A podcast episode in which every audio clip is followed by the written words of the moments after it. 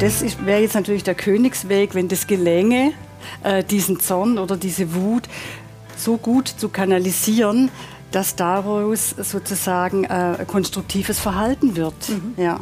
Hallo, ich heiße Caroline Haro-Gnendinger und habe bei Alpha und Omega mit der Bibelreferentin Barbara Jans-Späth und der Psychotherapeutin Gabriele Stark aus Stuttgart über Zorn gesprochen, über heiligen und zerstörerischen Zorn und wie man mit ihm umgeht. Wenn etwas überhaupt nicht klappt wie vorgestellt oder eine Situation richtig unfair ist, dann kann einem schon mal der Kragen platzen. Wer kennt es nicht? Über den Zorn, über den zerstörerischen und den heiligen Zorn und wie man mit ihm umgehen kann, darum geht es in dieser halben Stunde, liebe Zuschauerinnen und Zuschauer, bei Alpha und Omega, Kirche im Gespräch. Und ich freue mich auf meine Studiogäste, Barbara Jans-Späth, Referentin für Bibelpastoral im Bistum Rottenburg-Stuttgart und Psychotherapeutin Gabriele Stark, Leiterin von der katholischen Beratungsstelle Ruf und Rat in Stuttgart. Ja, dieses Gefühl von Zorn kennen wir sicherlich alle. Ähm, wie ist es denn bei Ihnen gewesen? Wann waren Sie eigentlich zuletzt so richtig zornig?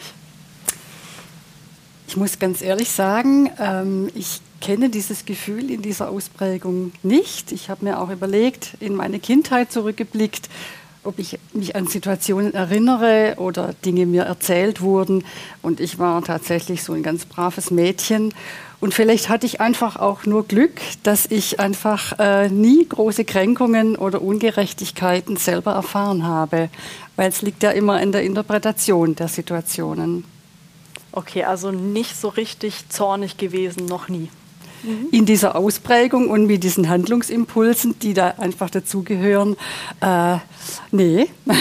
Wie ist es bei Ihnen? Wann waren Sie zuletzt so richtig zornig? Oh, ich werde oft zornig, muss ich ehrlich zugeben. Das letzte Mal richtig zornig war ich tatsächlich erst vor wenigen Tagen, als in den Nachrichten über dieses neue äh, Lager für Flüchtlinge in Samos berichtet wurden und die Bilder gezeigt wurden. Und, mhm. und diese Zäune, das macht mich einfach so zornig, weil ich denke, das geht überhaupt gar nicht. Also verbunden mit diesem Gefühl der Ohnmacht, das hinnehmen zu müssen. Und heute ist mir die Milch überkocht und dann, ah, dann, dann werde ich genauso zornig, weil man dann den Herd putzen muss und so. Also das heißt, ich kenne das schon sehr so, dass ich schnell mal aufwalle sozusagen und dann ist es aber auch wieder gut. Wir wollten jetzt auch mal wissen, was eigentlich andere so dazu sagen. Ähm, und in diese Umfrage schauen wir jetzt auch mal rein, wer oder was die Menschen eigentlich so zornig macht. mein Vater, um ehrlich zu sein. Es ging da um meine Katze. Er ist einfach zu alt, um meine Katze, um meine Katze zu pflegen und die ist richtig krank geworden. Da war ich zornig. Was mich richtig zornig macht, wenn mein Paket nicht rechtzeitig ankommt. eigentlich vorwiegend das oder wenn halt Leute unpünktlich sind. Zum Beispiel die Respektlosigkeit in, auf soziale Medien. Also das ist, was ich überhaupt nicht verstehe. Früher hätte man sich sowas überhaupt gar nicht erlaubt. Äh, Leute so frech und unverschämt und beleidigend anzusprechen. Weit rechts macht mich zornig. Ähm, Ignoranz macht mich zornig. Gleichgültigkeit macht mich zornig. Aber eigentlich bin ich, glaube ich, ziemlich geduldig, oder? Also ja. insgesamt, glaube ich, braucht es schon eine Weile, bis ich zornig werde. Okay, also wenn jemand gleichgültig ist oder zu spät kommt oder gemeine Kommentare ablässt, dann werden Leute anscheinend auch zornig. Frau Stark, was würden Sie sagen, was genau ist Zorn eigentlich? Ja, das ist eine schwierige Frage. Ähm, ich denke, ähm, ich ziehe es von der anderen Seite auf. Wir kennen äh, über alle Kulturen hinweg sechs Grundgefühle, die man an der Mimik, also am Gesichtsausdruck ablesen kann. Und das wird von allen Kulturen gleich gedeutet. Mhm. Und ähm, das, diese sechs Grundgefühle sind sozusagen unser Basisgerüst. Mhm. Und da haben wir die Freude, wir haben die Trauer, wir haben die Angst, wir haben den Ekel, mhm. okay. wir haben die Überraschung, zu unserer Überraschung. Und wir haben den Ärger. Das sind die sechs Grundgefühle, mhm. die sozusagen über den Erdball hinweg äh, gleich gesehen werden. Mhm. Und der Zorn, passt natürlich am ehesten unter die Rubrik des Ärgers. Mhm. Und da gibt es ja noch viele andere Worte dafür. Wir haben den, die Wut zum Beispiel. Und ich würde sagen, der Zorn ist mit die heftigste Gefühlsregung oder intensivster Gefühlsausdruck aus dieser Rubrik, wo mal Ärger drüber steht. Mhm. Okay, ja. also. Und der Zorn hat völlig die Besonderheit, ähm, dass er noch einmal die Menschen auch sofort in so einen Handlungsimpuls äh, bringt, so wie Sie es gerade vorher beschrieben haben. Ähm, das fand ich eigentlich ganz schön. Da haben wir nicht nur das Gefühl, sondern wir haben auch schon ein Verhalten, das dieses Gefühl mhm. sozusagen verursacht. Hm. Also ist Zorn, würden Sie sagen, noch mal so ein Ticken stärker als Wut oder Ärger? Ja, das würde ich so sagen. Vor allem mit, dieser, mit diesem Handlungsimpuls, mit mhm. dem etwas zu tun. Mhm. Oder auch mit ähm, sagt ja auch, es steckt in die Zornesröte ins Gesicht. Da ist einfach der Körper schon so beteiligt und stellt so viel Energie zur Verfügung für eine Handlung ja. eigentlich. Ne? Mhm. Ja. Äh, auch, im, auch in der Bibel werden ja Menschen zornig. Also es scheint schon seit Jahrhunderten so zum Leben dazuzugehören. Und ähm, Frau Jans Spät, Sie, Sie, kennen sich ja sehr gut in der Bibel aus. Und wenn Sie an solche Zorngeschichten in der Bibel denken, gibt es da so eine, die, Sie, die Ihnen sehr nahe geht? Eigentlich sind es zwei. Das Interessante ist, dass die Bibel genau diese körperlichen äh, Begriffe hat. Äh, mit Schnauben, also Zorn wird in der Nase angesiedelt und man wird heiß. Es ist das eine, die mir sehr nahe geht, ist tatsächlich der Prophet Amos, der äh, das Volk ähm, zurechtweist mit einer scharfen Rede in ganz viele Bereiche hinein, weil er diese soziale Ungerechtigkeit, aber auch diesen, diesen Scheinkult äh, angreift, diesen Reichtum der Menschen, der nicht mehr der Gemeinschaft dient. Da geht er wirklich mit Feuer, äh, spricht er die als Prophet die Worte Gottes aus und macht da also seine Zuhörerinnen und Zuhörer richtig nieder. Und dann gibt es die andere Geschichte, die mir auch sehr nahe geht, nämlich wo Kain und Abel, mhm. wo der Begriff Zorn gar nicht vorkommt. Kain und Abel sind ja so diese beiden Brüder. Brüder, genau. Ne? Und das Opfer des Abel wird angenommen von Gott. Also dieses Unerklärliche steckt da drin. Mhm. Und Kain wird eben so zornig, dass er seinen Bruder umbringt. Mhm. Und wird dann mit diesem Mal versehen. Aber, aber man kriegt keinen Grund geliefert, warum das Opfer von Abel angenommen wird und das von Kain nicht. Mhm. Und das vor Gott auch nochmal. Genau, ne? ganz das, genau. Äh, Gott ihre Gabe, die sie vor ihnen bringen, so unterschiedlich genau, ansieht. So, ne? genau. Mhm. Ja, und das löst bei Kain diesen Zorn aus, der dann tatsächlich sogar in diesen Brudermord mhm. mündet. Mhm. Und das ist eine der mhm. Urerzählungen, mhm. wo ich immer denke, ja, das geht mir schon nah. Was führt da dazu, wenn ich es nicht mehr, oder wozu werde ich getrieben, wenn ich keine Erklärung habe? So. Ja. Frau Stark, Sie sind ja Psychotherapeutin und hören ja von vielen so persönlichen Konflikten, also in, in der Beratungsstelle und auch bei der Telefonseelsorge. Was macht eigentlich da in den Gesprächen die Menschen zornig? Was hören Sie da so raus? Ja, das, was macht die Menschen zornig, ist die eine Frage, aber der Anlass, weshalb Menschen, Ratsuchende zu uns kommen, sei es in die Beratungsstelle oder auch ganz niederschwellig in der Telefonseelsorge, das sind ja oft ähm, andere Problematiken. Also wir haben eine große Gruppe, sage ich mal, sind depressive und traurige Verstimmungen, weshalb sich Menschen an uns wenden. Die andere große Gruppe ist sozusagen die ganze Palette der ängstlichen Störungen. Und da gibt es viele, viele, viele. Und das sind die zwei Haupt, äh, ich sag mal, wir sprechen ja eigentlich nicht von Diagnosen in der Beratungsstelle, aber diese zwei Hauptfelder, sage ich mal, äh, weshalb Menschen ähm, das Gefühl haben, dass sie im Moment alleine damit nicht zurechtkommen. Und wenn man jetzt einmal versucht, ein bisschen zu erörtern und in die Lebensgeschichte schaut und in die Beziehungskonflikte oder Beziehungsthemen, dann wird oft deutlich, dass äh, hinter diesen Phänomenen Traurigkeit, Verstimmung oder auch Ängstlichkeit eine Wut steckt. Mhm. Ja, und ähm, das ist dann sozusagen für uns immer die Möglichkeit, auch mit den Menschen zu erarbeiten, ähm, wie es dazu kam und mhm. warum das nicht in anderer Form sozusagen hat Ausdruck finden können. Ja. Und was ist es dann oft? Also was dann, also hinter diesem Zorn steckt, der dann sich hinter so als Traurigkeit oder Depression zeigt? Ja, das ist einfach oftmals die Unfähigkeit, mit diesem, mit diesem Zorn oder mit dieser Wut, mit dieser Gefühlswallung, äh, dass die nicht in, ein, in einer adäquater Form ausgelebt werden kann, weil wir sind ja soziale Wesen, wir haben ja der Regel gut gelernt, was, was erwünscht ist an sozialem Verhalten. Und das ist dann oft die Schwierigkeit, das gut in Einklang zu bringen, weil Situationen oft ja einfach so, wie Sie es schon sagten, auch so ohnmächtig machen. Ja? Und wie kriege ich das hin, das sozusagen wieder gut in, in dieses Beziehungskonstrukt einzubauen und mhm. äh, sozusagen auch sozial verträglich auszuleben. Mhm. Ja? Und das ist dann oft die große Gefahr, dass es einfach sozusagen nach innen genommen wird. Mhm. Das sagen ja auch, wir schlucken den Ärger runter. Mhm. Ja? Und ich glaube, das ist auf Dauer nicht mhm. gesund. Und so. so ganz dahinter, dass überhaupt diese Wut entsteht oder der Zorn, das sind dann irgendwelche Erfahrungen ähm, aus dem Alltag, so, ne?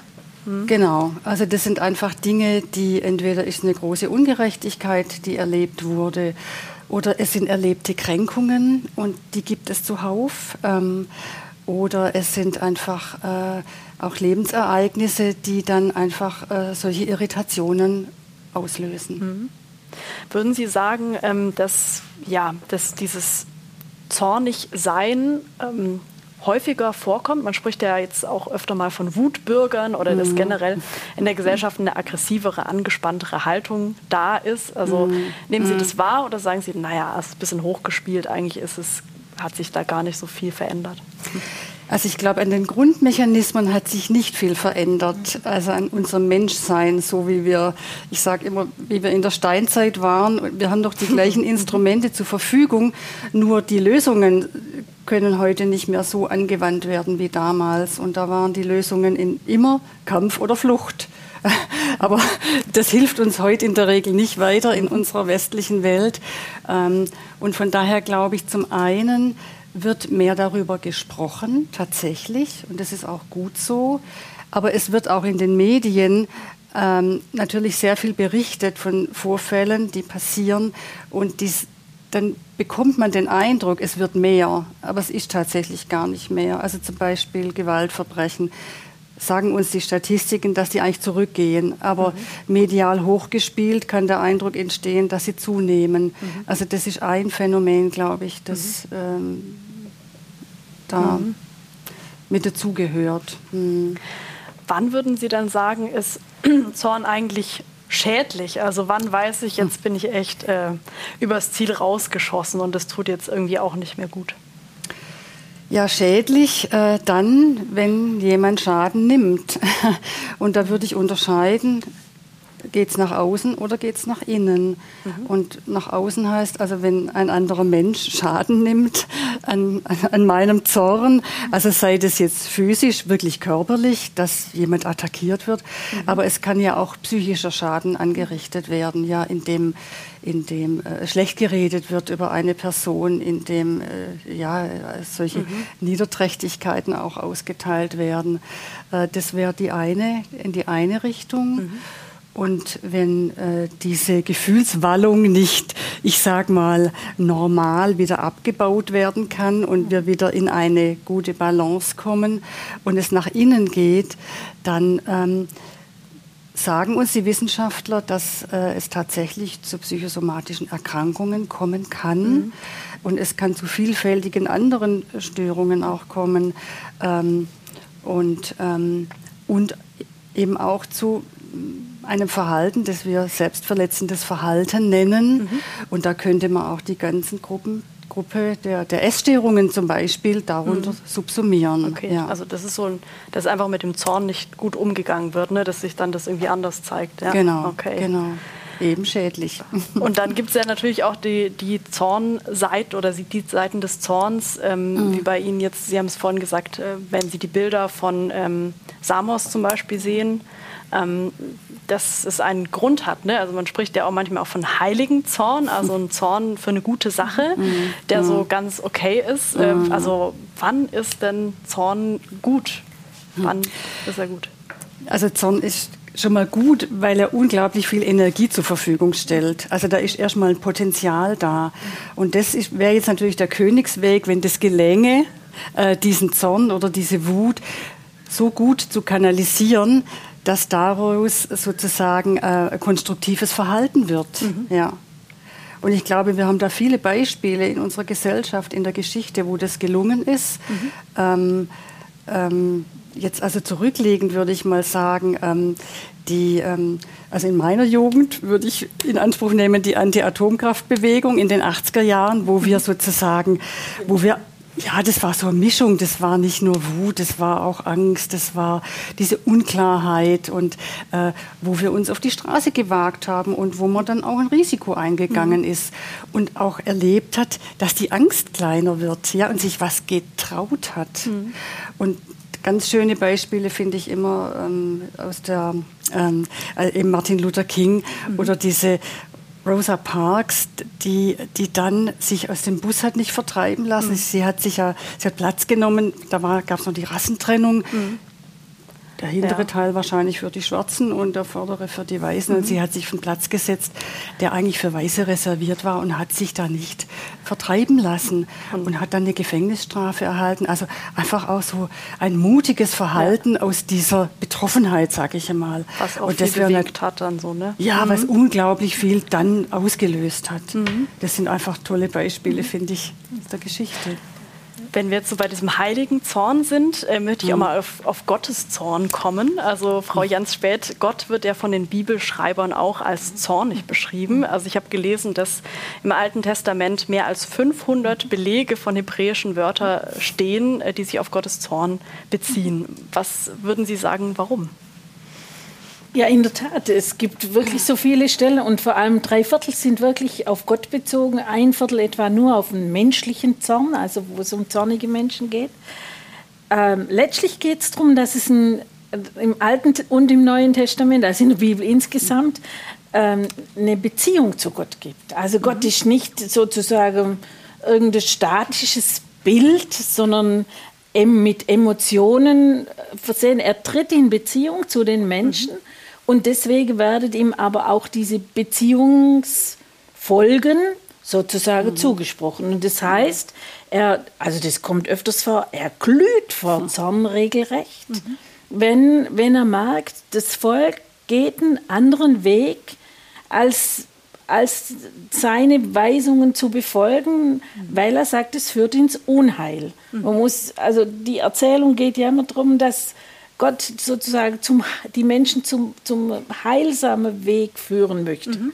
Und, und Zorn kommt da auf, wenn sie von diesem Weg abgehen, wenn sie, wenn sie da weggehen, dann entbrennt sein Zorn und mal sanfter, aber durchaus heftig und auch mit Folgen. Also es werden Gott mhm. auch wirklich dann ähm, Unheilssituationen zugesprochen, weil er sein Volk straft, weil es Niederlagen erleidet mhm. in der Auseinandersetzung, sogar ins Exil. Mhm. Also auch das ist eine Folge von diesem Zorn Gottes, der dann die Verbannung ins Exil mitträgt. Mhm. Aber es geht immer um diese Beziehung zu Gott oder die Beziehung Gottes zu den Menschen. Also haben zumindest die Bibelschreiber gesagt, okay, uns geht es jetzt schlecht, wir werden mhm. vertrieben.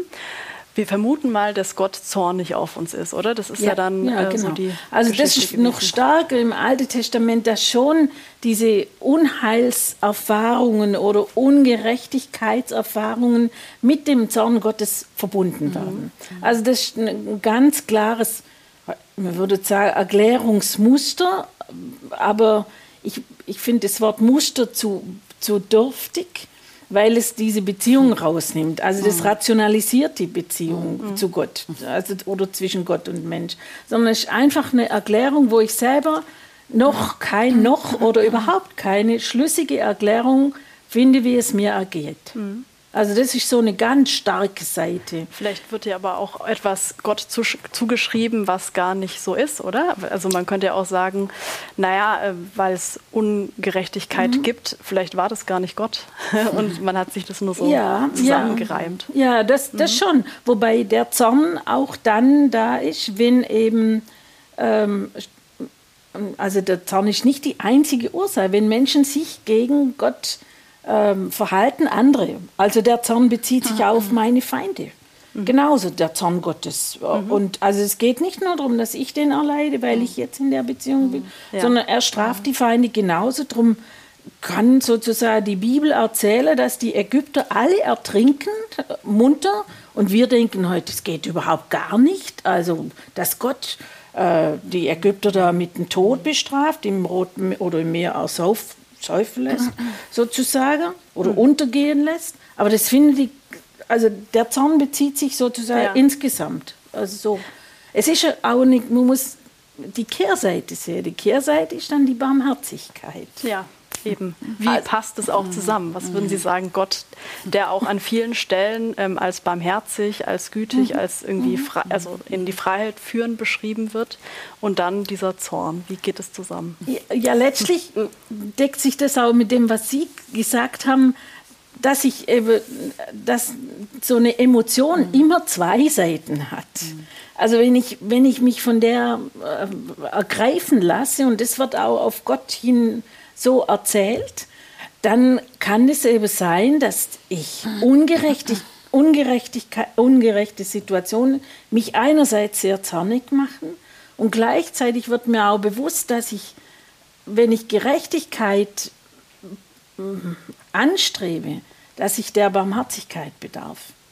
Also es, es, Gerechtigkeit heißt ja nicht, dass ich sozusagen neutral bin, mhm. sondern Gerechtigkeit zu schaffen hat vor allem biblisch, ist immer parteiisch. Mhm. Also ich wende mich den Schwächeren, den Ohnmächtigen, mhm. den, den, den Aus, dem Aussichtslosen zu und führe das in das Gute.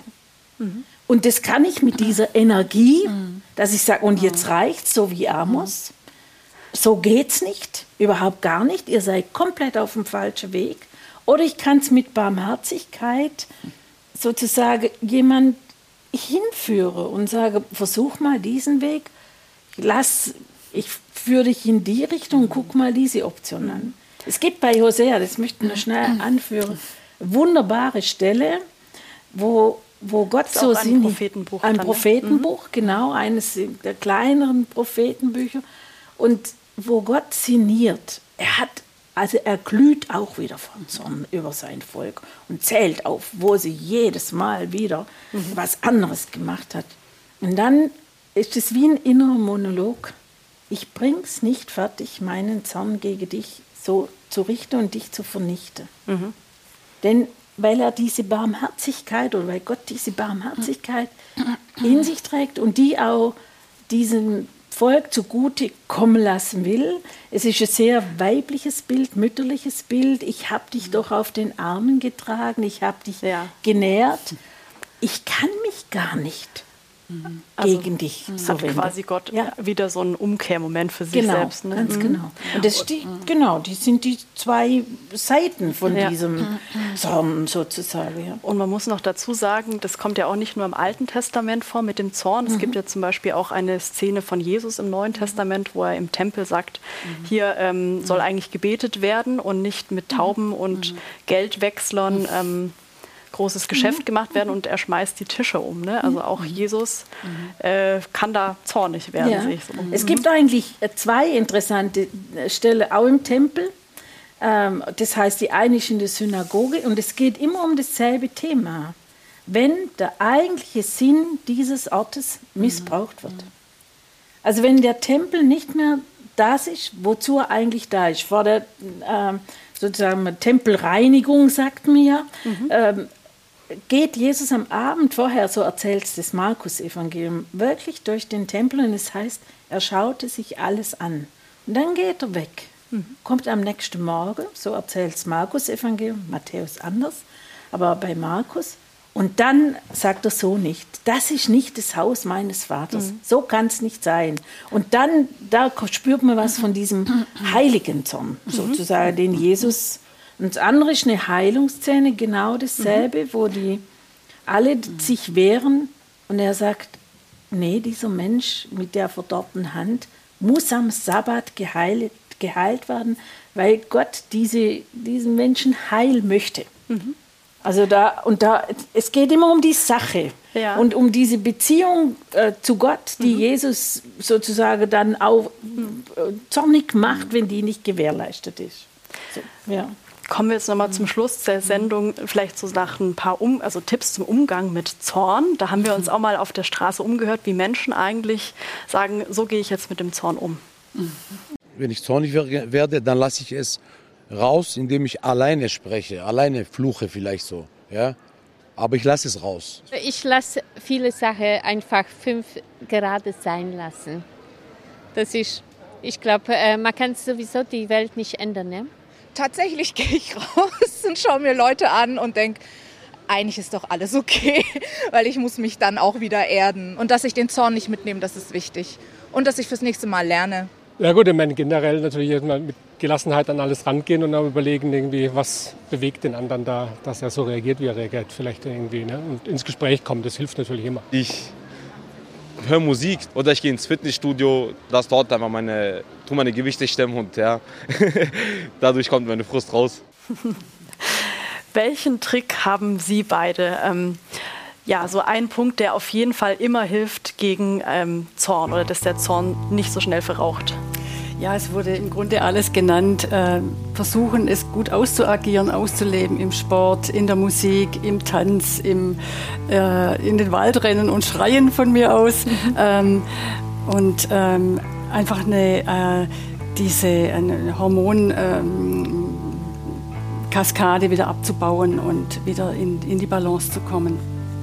Und für mich geht es darum, wieder in Beziehung, also in die Beziehung hineinzugehen, in die positive Beziehung zu Gott, aber auch zu mir selber, mich dort wieder zu verankern, zu erden und ruhig zu werden, Gelassenheit zu finden, weil ich denke, manches kann ich nicht lösen, das muss ich an andere Hände abgeben. Vielen Dank Ihnen beide fürs Gespräch.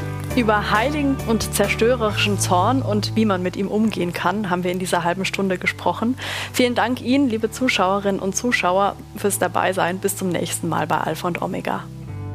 Alpha und Omega, der Podcast, ist ein gemeinsames Format der katholischen Bistümer Rottenburg, Stuttgart und Freiburg. Zu sehen sind die Sendungen bei den privaten Fernsehsendern in Baden-Württemberg und bei Bibel TV. Weitere Infos unter www.kipp-tv.de.